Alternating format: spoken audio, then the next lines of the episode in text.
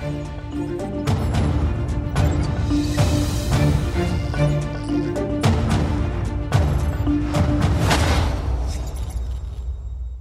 E hoje com destaque, maior destaque para o orçamento do Estado e para a possibilidade de uma crise política, sem esquecer a corrida à liderança do PSD. Mas, Luís Marcos Mendes, muito boa noite. Olá, Clara. Boa noite. Vamos começar com a libertação de Armando Vara, que foi libertado Sim. antecipadamente ao abrigo de uma, enfim, de uma lei excepcional que, à data da libertação, já deveria ter sido revogada. E gostaria uh, de saber o que, é, o que é que acha desta, desta situação, à medida que também vamos vendo as Sim. imagens desse dia em que ele saiu Sim. da cadeia. A minha conclusão é esta. Com toda a franqueza, acho que isto é uma vergonha.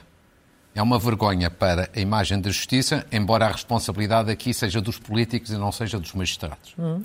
Eu, há duas semanas, tinha criticado aqui a ação de alguns magistrados no caso Rendeiro. Sim. E acho que aí a culpa foi de alguns magistrados. Acho que neste caso, isto acho que é igualmente uma vergonha, mas aqui a responsabilidade é dos políticos. Explicando rapidamente, Armando Vara foi libertado antes do tempo normal da, da prisão que teria que cumprir em função de uma decisão judicial. Porquê? Por causa do privilégio de uma lei que foi feita o ano passado no tempo da Covid. Não acho que Armando Vara eh, ele não cometeu nenhuma ilegalidade, ele não tem culpa, mas ele está a beneficiar de uma lei excepcional, de um privilégio que porventura, nesta altura, já não devia existir. Ele e provavelmente vários outros, centenas ou milhares eh, de presos. Qual é então a situação mas de uma não há aqui uma questão ilegal. Não, não, não, não é, ilegal, é o que eu estou a dizer. Nada disto é ilegal, claro. mas tudo isto é imoral. E é imoral porquê? Vejamos, vejamos os factos. O ano passado, no pico da pandemia, foi feita uma lei na Assembleia da República para libertar um conjunto de presos de uma forma mais rápida Porquê? Por causa de dois problemas. A Covid, havia o receio de o vírus entrar na cadeia, contaminar e, portanto, ser uma tragédia. E porque, segunda razão, não havia ainda vacinação. Sim. Era, portanto, uma situação excepcional de saúde pública, que de alguma forma era compreensível. Pois bem, esta lei, a esta hora, já devia estar revogada. Pois mas não está. Ah, pois, porque a pandemia, felizmente, está controlada, a vacinação está, portanto, no fim, e, designadamente dentro das cadeias, e portanto o que está a acontecer é que, à pala de uma lei que neste momento já não devia existir, que já devia estar revogada, Armando Vara sai e vários outros saem, desrespeitando, veja bem, as decisões judiciais. Mas, mas porque... não está porquê? Olha, bom, e é preciso é... que as pessoas percebam porque é que ah, não claro. está. E agora vou explicar. É porque depois começam com claro. teorias de conspiração, de que interessa Sim. a uns e a outros que ele saia mais claro. cedo. Não está porquê? Não está porque, primeiro, o Governo não tomou nenhuma iniciativa junto à Assembleia da República para revogar a lei. E o Governo podia e devia tê-lo feito. E porquê é que eu acho que o Governo não fez? Porque lhe dá jeito esta situação. Porque assim vai esvaziando as cadeias, vai esvaziando as prisões, é menos um problema. Mas o Governo, que na altura se preocupou muito com essa lei excepcional e de emergência, também se devia agora preocupar em revogá-la porque acabou o seu sentido útil. Portanto, culpa do Governo. Culpa também dos partidos, porque sendo a lei aprovada na Assembleia da República, os partidos podiam tomar a iniciativa de a revogar. Então, de acabar é com uma questão com o Governo. E, não é o que eu digo, Governo por um lado, partidos por outro. O PSD e o CDS, por exemplo, apresentaram em julho projetos de lei para revogar esta lei. Fizeram bem mas depois não fizeram o resto, é que os projetos de lei ficaram na gaveta. Não os agendaram e, portanto, não seguiram por diante. A intenção foi boa, mas de boas intenções está o inferno cheio. Portanto, os partidos também têm a responsabilidade. Mais ainda, os Conselhos Superiores da Magistratura e o Conselho Superior do Ministério Público deram parecer favorável à revogação desta lei. Disseram, consultados pela Assembleia da República, disseram também em julho: sim, senhor, esta lei deve ser revogada. Claro. Ou seja, responsabilidade dos políticos, dos governantes, em primeiro lugar, neste caso do Ministério da Justiça, dos partidos todos, salva-se o PSD e o CDS tiveram uma boa intenção, mas a boa intenção ficou na gaveta, e portanto isto é uma vergonha completa. A Justiça, nos últimos tempos, dá imensos tiros no pé, embora desta vez a responsabilidade não seja de nenhum magistrado. Mas quer dizer, foi o caso Rendeiro. São vários outros casos. O caso Vale Azevedo também que se falou esta semana. Não quero agora entrar em pormenores, mas sobretudo este, acho que é uma vergonha. E mais, e agora com isto termino. E como isto vai continuar, eu espero que nos próximos dias alguém tome a iniciativa na Assembleia da República de revogar esta lei. Ou o Governo ou qualquer partido que o façam, porque quanto mais tarde, pior. Uhum. Vamos avançar para um dos temas, aliás, o tema que marcou a, a semana, a questão do orçamento e de uma eventual eh, crise política, começando pelo orçamento, pela proposta que se conhece. Eh, aspectos positivos e negativos que encontram. Eu, eu, já tinha antecipado alguma, alguma coisa aqui na semana passada. Eu diria que no essencial se confirma aquilo que eu diria. Em primeiro lugar, há que reconhecer que é um orçamento habilidoso. Agora, do meu ponto de vista e para a visão que eu tenho do país, acho que não é um, orçamento competente, com visão de futuro. Hum? E porquê? Eu explico. É habilidoso porquê? Porque este, este orçamento permite um discurso, sobretudo o discurso ao governo, que é o autor do orçamento, permite ao governo um discurso simpático atrativo, apelativo. Ou seja, com um sinal simpático para a classe média, invocando aqui um desagravamento fiscal. Simpático para os pensionistas por causa de um aumento extraordinário das pensões. Simpático para os jovens por causa do programa Regressar. Simpático também para a área da saúde, porque o orçamento da saúde tem um reforço generoso. Portanto, esse plano é habilidoso. Eu diria que é um bocadinho a imagem de marca do Primeiro-Ministro, que é hábil Portanto, tem aqui um discurso. Ou seja, por outras palavras, é um orçamento que, do ponto de vista do discurso, se vende bem. Vender, entre aspas, se vende bem, se explica bem à opinião. É habilidoso, agora, mas não é competente porquê? Agora, não é competente porque, primeiro, em todas as várias medidas, algumas destas que eu falei, é tudo pouquinho. Por exemplo, o desagravamento fiscal, que é mais simbólico que real. Agora, mas sobretudo o problema de fundo é este não ataca nenhum problema de fundo da nossa economia, do crescimento económico, da competitividade e da produtividade. Diz-se, ah, isto é o ADN dos orçamentos da geringonça. É verdade, mas não deixa de ser mau. Portanto, é habilidoso, mas não é aquilo que o país precisa para o futuro. Segundo, evidentemente que, ainda a sua questão, tem aspectos positivos. Era o que faltava que não tivesse. Por exemplo, Destaco este. Redução do déficit da dívida em percentagem da riqueza nacional. Evidentemente que isso é importante, porque nós temos um problema sério de dívida pública. Mesmo assim, chamou a atenção.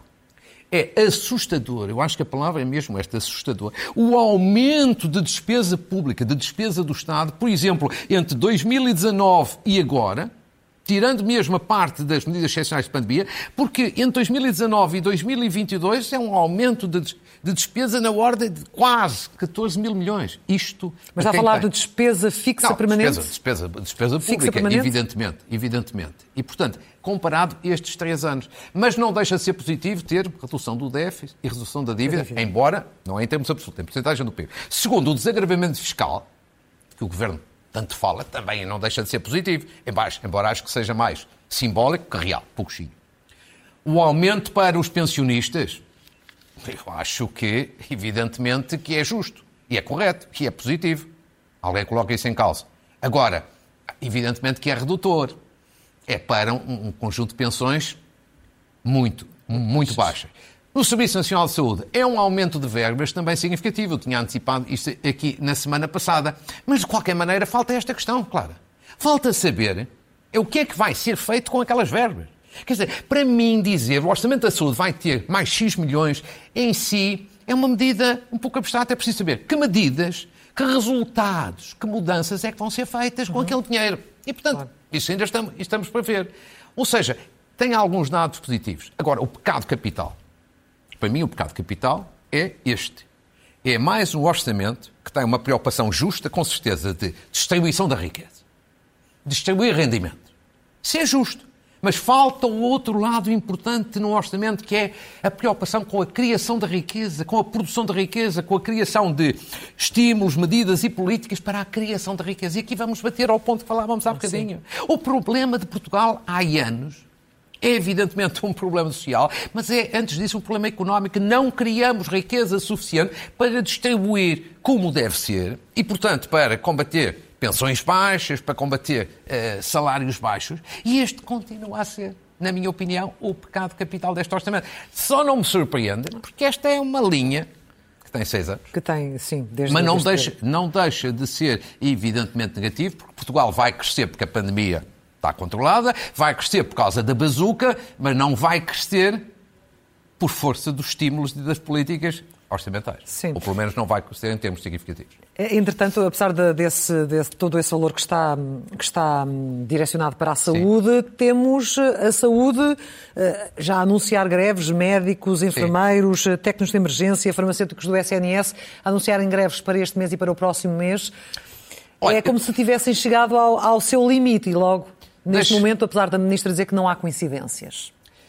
Eu ouvi essas notícias, deixe-me dizer, sobretudo, sobretudo a greve que os sindicatos dos médicos eh, anunciaram.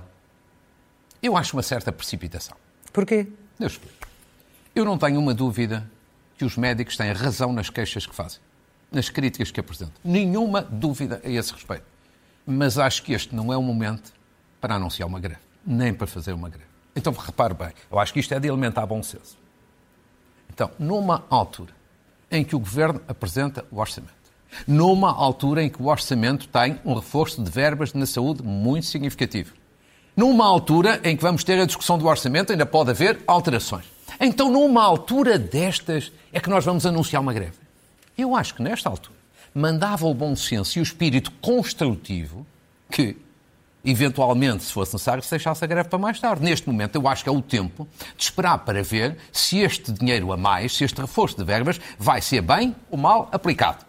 Se vai dar origem a mudanças positivas ou não positivas no setor. E acho que os sindicatos, o que fariam bem nesta altura, em vez de querer fazer uma greve, era exigirem ser parceiros nestas mudanças, darem sugestões, contributos e propostas. Por exemplo, hoje no, no Jornal Público eu vi um apelo de várias personalidades a dar um conjunto de contributos e de sugestões no sentido das reformas que é preciso na saúde. E eu Sim. acho que este é o papel também que os sindicatos nesta altura deviam ser. E então, depois, mais tarde, deixe-me concluir isso, mais tarde, se vissem que isto não deu resultado, então sim, sim, mais tarde é que voltavam à greve. Agora, uma greve de médico, que ainda por cima é uma greve sempre poderosa, nesta ocasião, com toda a franqueza, acho uma precipitação e não ajuda muito a credibilizar o próprio, eh, o próprio setor a própria... e a própria classe. Uhum. Ainda falta, no entanto, aprovar este orçamento do Estado. Sim. Neste momento estão todas as possibilidades em cima da mesa.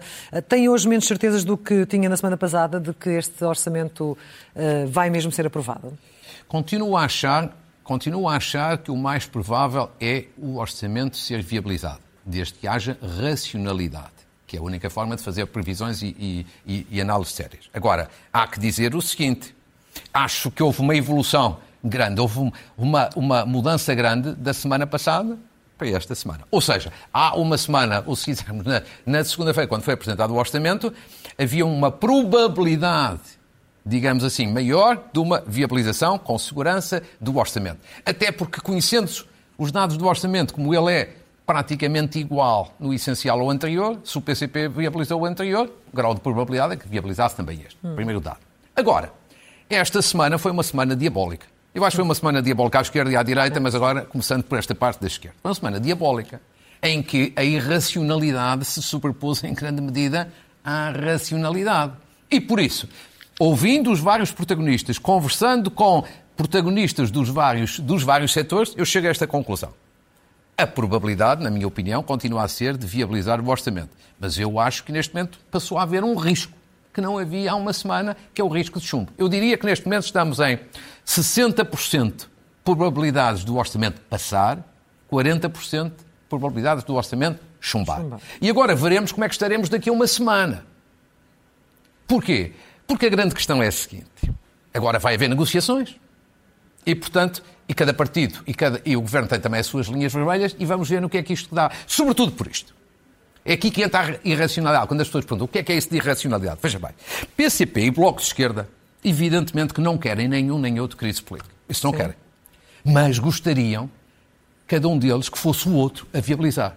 Olha, deixa-se ter. O Bloco de Esquerda pensará, era ótimo que fosse o PCP. O PCP pensará. Era ótimo que fosse o Bloco. Uma vez que, todavia, como eles não falam uns com os outros, isso pode dar lugar à asneira. A asneira é a irracionalidade. Olha, eu penso que ele vai votar contra, eu voto de outra maneira. E depois, no final, dá a asneira. Certo. Esta é a irracionalidade. E é esta parte que eu acho, é este risco que aumentou. Agora, e aumentou porquê? Eu acho que, por duas razões. Primeiro, porque o PCP endureceu a sua posição. Depois porque o Governo tem aqui também algumas oscilações. Vamos por parte, Mas o PCP endureceu a sua posição de uma Sim. forma que não era bem eh, esperada, porque está a fazer algo que ainda há poucos meses disse que não faria. Exatamente. Vamos então explicar às pessoas. Porquê é que eu acho que o PCP endureceu... A... Onde é que se vê que o PCP endureceu a sua posição? Vê-se num discurso mais radical, que fez logo através do líder parlamentar quando o orçamento foi apresentado. Vê-se nas propostas mais exigentes que tem apresentado, uhum. nas questões orçamentais e questões que não são orçamentais. Vê-se até num ponto que talvez passe despedido a muitas pessoas, nas redes sociais do Sim. PCP. O PCP meteu vários, vários apontamentos esta semana a ridicularizar o orçamento. Não é o timbre não do é. PCP. Vê-se na manchete do Expresso de ontem, através de informações. É, Vê-se até em dirigentes regionais do PCP que escrevem artigos em alguns jornais regi eh, regionais no sentido quase de apelar ao, apelar ao chumbo, e vê sobretudo num ponto. O PCP mudou de opinião relativamente à legislação laboral, que é um ponto sério. Isto é que é um ponto sério que pode bloquear as negociações claro. para a viabilização do orçamento. Ou seja, há, antes do verão, em julho, João Oliveira, o líder parlamentar do PCP, dizia numa entrevista ao público e à Rádio Renascença, exatamente no dia 8 de julho de 2021, o seguinte: Passa pela cabeça de alguém que o voto do PCP no orçamento fosse condicionado pela votação da legislação laboral? Ou seja, o PCP, nessa altura, punha de um lado questões orçamentais, do outro lado a legislação laboral. Isto foi apenas há três meses. Apenas há três Não, meses. E um mês antes, ao Observador, Sim. o mesmo, Sim. João Oliveira, dizia Sim. que misturar a aprovação do orçamento com leis laborais não é responsável nem, digno. Exatamente. Palavras dele. Ou seja, ou seja, o PCP mudou. O PCP considerou sempre questões orçamentais são uma coisa, vamos tratar delas e vamos negociar. Questões laborais podemos discordar do governo, mas não é no orçamento. Além de mais, para não bloquear o orçamento. O PCP mudou. E isto é um endurecimento da posição do PCP. E perguntar-se-á porquê. Mas porquê? É. Pergunta é, é, é bem colocada e eu vou-lhe dizer, porque em grande medida dentro do PCP, o setor que sempre mais defendeu a, defendeu a geringonça foi o setor autárquico. Ora, o setor autárquico entrou em queda, perdeu poder, perdeu influência dentro do PCP por causa dos resultados autárquicos, designadamente das últimas eleições. E, portanto, o PCP está mais exigente, está mais duro. Agora, do outro lado da parte do governo, também eu acho que houve sinais de alguma oscilação do governo estes dias. Ou seja, por um lado, parece que o governo não quer eleições, mas depois parece que quer eleições. Eu diria o seguinte: a minha sensação é esta. Acho que o governo não quer eleições.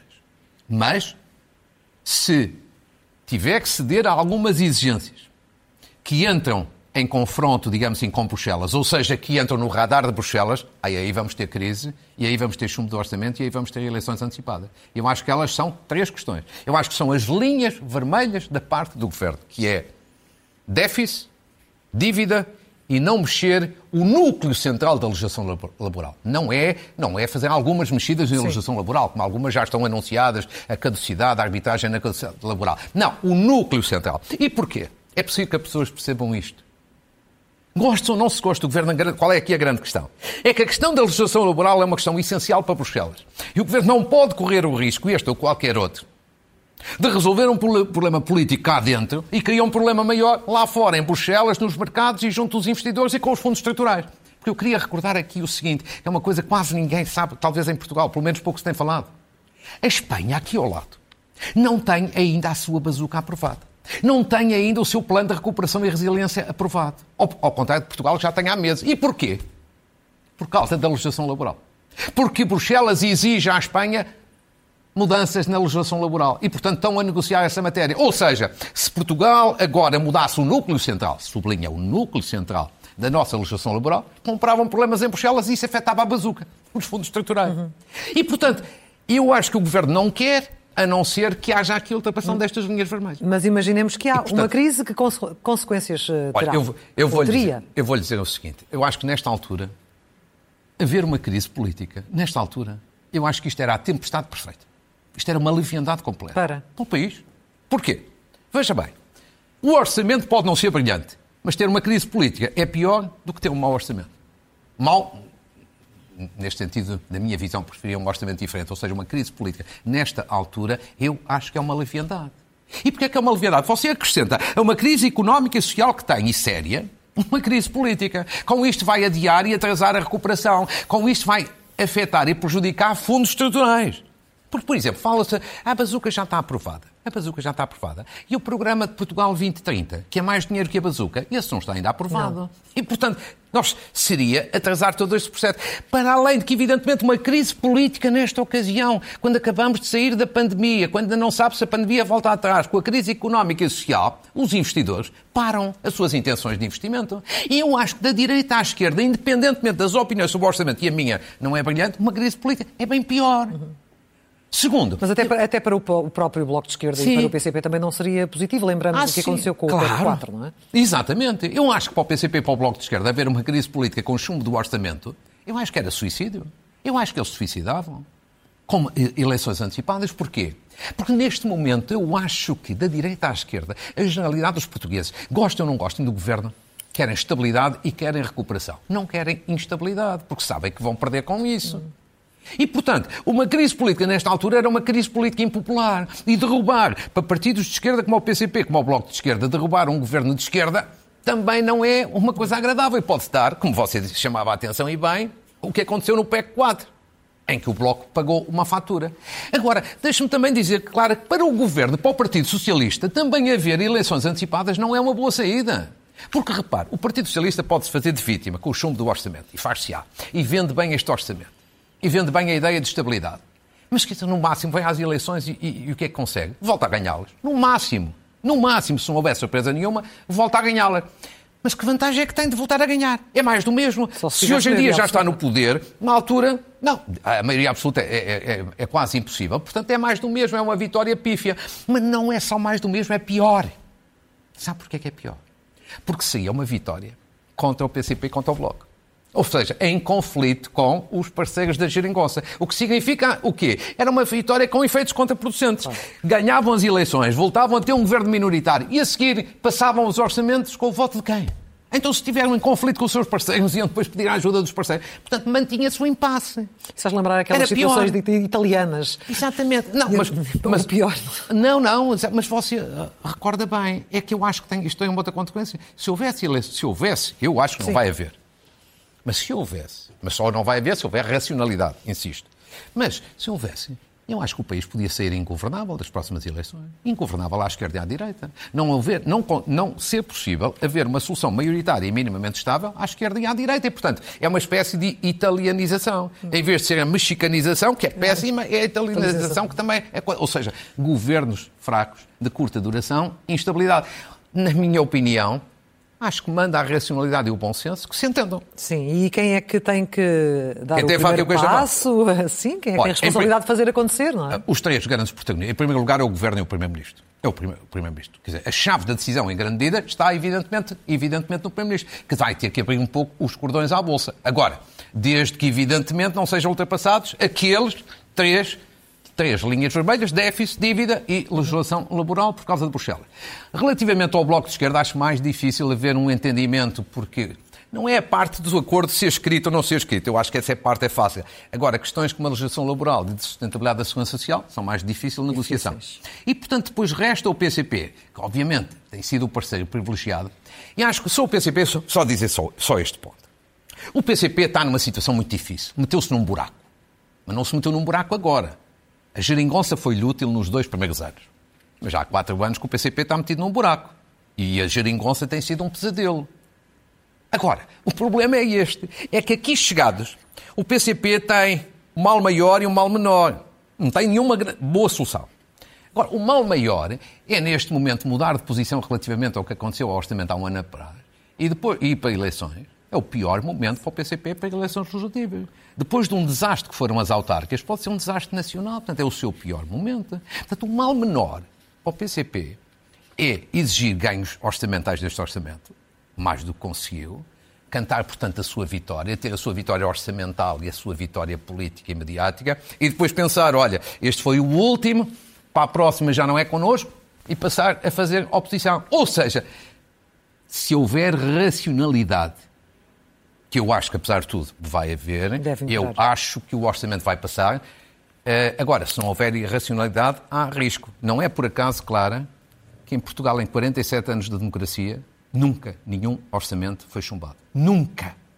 E eu não acredito que muitos que, o aprovar, que aprovaram orçamentos estivessem de acordo com tudo. Certo. Agora, percebiam é uma coisa. Que não era o Pior do que não ter orçamento é ter uma crise política. Vamos avançar porque ainda temos dois temas e o tempo já Sim. está a esgotar-se. A primeira, obviamente, a derrota de Rui Rio no Conselho Nacional da passada se- sexta-feira. Uma derrota completamente inesperada também, porque eu, eu, eu, eu acho, é por isso que eu dizia que isto é uma semana diabólica à esquerda e à direita. Quer dizer, Rui Rio perdeu no Conselho Nacional, teve uma derrota pesada, por culpa própria, em qualquer coisa que não era imaginável. E que eu acho que ele não tem razão com a ideia de vamos adiar as eleições internas porque pode haver aí uma crise. Porquê é que eu acho que ele. Quer dizer, Paulo Baldaia, que é um jornalista e um analista competente, disse aquilo que eu acho, que é isto seria um golpe de Estado interno. E, portanto, isto não podia ser, Rui Rio não tinha razão. Primeiro, porque não se tomam decisões com base em ficções. Vai haver uma crise. Não sabe? Segundo, tomam-se com base em factos. Terceiro, quer dizer, a eleição do líder do PSD será sempre anterior a eleições antecipadas se elas vierem eventualmente a existir. Portanto, Rui Rio deu aqui um tiro no pé, passou de vencedor político das últimas autárquicas a derrotado e derrotado pesadamente no interior do partido. E agora tem de decidir se é ou não candidato à liderança, porque depois Sim, disto. claro. Sim, é um bocadinho estranho. é Eu acho que é tudo um bocadinho estranho em Rui Rio nos últimos tempos. Muito estranho. E acho que já é até antes das eleições autárquicas. Desde que se começou a falar da candidatura de Paulo Rangel é muito estranho porque o que vem do lado de Rui Rio são sinais de hesitação ou de medo. Porque veja bem, Rui Rio saiu-se bem das eleições autárquicas. O normal é que anunciasse a recandidatura à liderança do partido logo a seguir. A verdade é que até hoje não o fez. E se não o fez, significa que está a hesitar. E a hesitação é um sinal de fraqueza, Fraqueza. e é um sinal de medo. Eu dou comigo a pensar, mas porquê que isto acontece? Acho que isto também tem que ter alguma racionalidade. Porquê? Eu acho que é fadiga política. Já falei na semana passada fadiga política em relação ao Primeiro-Ministro. Eu acho que também há fadiga política de militantes e de eleitores e de simpatizantes do PSD em relação a Rui Rio. Ou seja, acreditaram muito nele. Confiaram muito nele.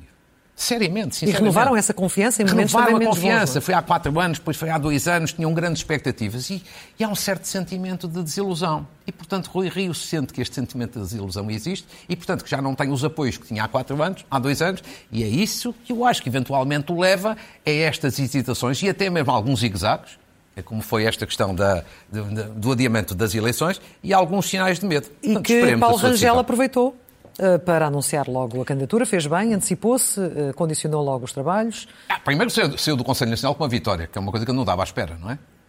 Nem imaginava, porque isto foi uma vitória de mão beijada. E eu acho que Paulo Rangel, anal- analiticamente falando, eu acho que Paulo Rangel tem aqui eh, três vantagens nesta sua candidatura e, e para o futuro. Quais são as vantagens? Primeiro, Paulo Rangel nunca foi, ao longo destes quatro anos, um crítico de Rui Rio. Nunca foi. Portanto, até foi muito leal e muito colaborante, designadamente no Parlamento Europeu. Isto dá-lhe uma grande vantagem nesta altura. Qual é a vantagem? É a capacidade de poder fazer a unidade com mais facilidade do que qualquer outro. Sim. Conseguir federar e agregar com mais facilidade do que aquele que tivesse sido um crítico. Ou seja, como esteve de alguma forma um pouco acima disto, pode federar os apoiantes de Luís Montenegro, os apoiantes de Miguel Pinto Luz e os apoiantes até de Rui Rio. Esta é uma vantagem. Analiticamente é assim. Segundo, eu já tinha dito aqui uma vez há quatro anos, quando ele decidiu não candidatar-se, Paulo Rangel é, do meu ponto de vista, dos políticos que estão no ativo no PSD, talvez aquele que tem o pensamento político mais sólido, Mais. mais consistente e mais estruturado. Pode-se concordar ou discordar, isso é outra questão. Mas do ponto de vista do pensamento político, cultural, económico, europeu, internacional, é um pensamento muito sólido. E isto é uma vantagem porque leva a, pode elevar a qualidade do debate e ajudar a construir a alternativa. E depois, é evidentemente, isso é um dado Fará uma, público fará uma notório, posição diferente, de forma diferente. uma claramente. oposição muito mais assertiva, porque ele é mais assertivo e acutilante, criando mesmo até alguma grande urticária junto do PS e, e- e do Governo. Agora, uma coisa é certa, se ele for eleito líder, eu acho que se prepare para eventualmente eleições antecipadas daqui a um ano, se não existirem agora, porque este orçamento pode passar, mas com o estado da arte já não sei como é que passa o orçamento para 2023. Acha que ele terá tempo para construir uma, uma oposição eh, forte, uma estratégia? não é? Óbvio. É pouco tempo. Obviamente, obviamente que, que tem que ter, porque um partido e um líder partidário tem que estar sempre preparado para eleições. Para- Mas o tempo, guerra. o tempo não vai ser O grande. tempo é escasso. Vamos é às, escasso. às notas e às sugestões Vamos de leitura rapidamente. Exatamente. Começamos aqui com uma sugestão de leitura que é O Médico da Casa. É mesmo aqui da É da casa. casa aqui da casa. José Carlos Almeida Nunes, eh, que lança um, lançou um livro, Os Melhores Conselhos para uma longa, Vida Longa e Saudável, edição da Contraponto, porque ele é um colaborador aqui em programas da SIC. Depois, uma saudação ao Isqueté, 67 vozes por Portugal, a grande oportunidade. É uma iniciativa do Isqueté, numa edição da oficina do livro e tem um conjunto de reflexões de vários, de várias pessoas de enorme, enorme interesse e qualidade. Para quem gosta de política, um livro que se falou muito esta semana de Miguel Pinteluz, Voltar a Acreditar na Política, com prefácio de Isabel Dias Ayuso, de Ayuso, a Presidente da Comunidade Autónoma de Bahia, iniciativa da Oficina do Livro, e Miguel Pinteluz é conhecido como Vice-Presidente da Câmara de Cascais e candidato que foi à liderança do PSD. Um quarto livro, que é uma sugestão que deixo aqui, de um jovem pouco conhecido, mas este livro vale a pena ser lido. Convocatória, Conversas para o Jogo. Um jovem de 20 e poucos anos, Francisco Guima- Guimarães, Francisco Guimarães, treinador de futebol, mas fala-se muitas outras coisas interessantes aqui que não só de futebol. Finalmente, políticas públicas na longevidade que é uma iniciativa da Santa Casa da Misericórdia de Lisboa, reflexões importantíssimas sobre a questão da terceira idade e do futuro. Parabéns à Santa Casa e a Maria da Luz Cabral, que foi a coordenadora desta eh, iniciativa. Temos que terminar. Temos mesmo. Uma Já- palavra só sobre esta semana veio pública decisão judicial sobre aquele caso da tragédia, da tragédia do Meco, Certo? A morte daquelas jovens, recorda-se. Sim, dos jovens, sim. Não vou comentar, evidentemente, decisões judiciais que não conheço e se mesmo conhecesse não comentava. Mas num momento destes, eu acho que é justo uma palavra, pelo menos, de apoio e de solidariedade para as famílias das Sempre. vítimas que, evidentemente, independentemente da questão da da justiça, obviamente que sofrem com esta situação. Um cumprimento àqueles que vão organizar a festa solidária em homenagem aos profissionais de saúde no próximo sábado em Sintra homenagem aos profissionais de saúde, com um grande espetáculo com receitas a favor dos doentes de Alzheimer. E, finalmente, também no próximo sábado, em 10 cidades do país, a começar por Lisboa, uma caminhada pela vida, Ótimo. organizado por várias associações, porque a vida é um A bem vida é para inestimável. Exato. É para ser É estimada. para ser celebrada. Exatamente. Muito obrigada, Luís Marcos Clara, Mendes. foi um gosto. Até ao próximo domingo, Um aqui no Obrigado. Jornal da Noite.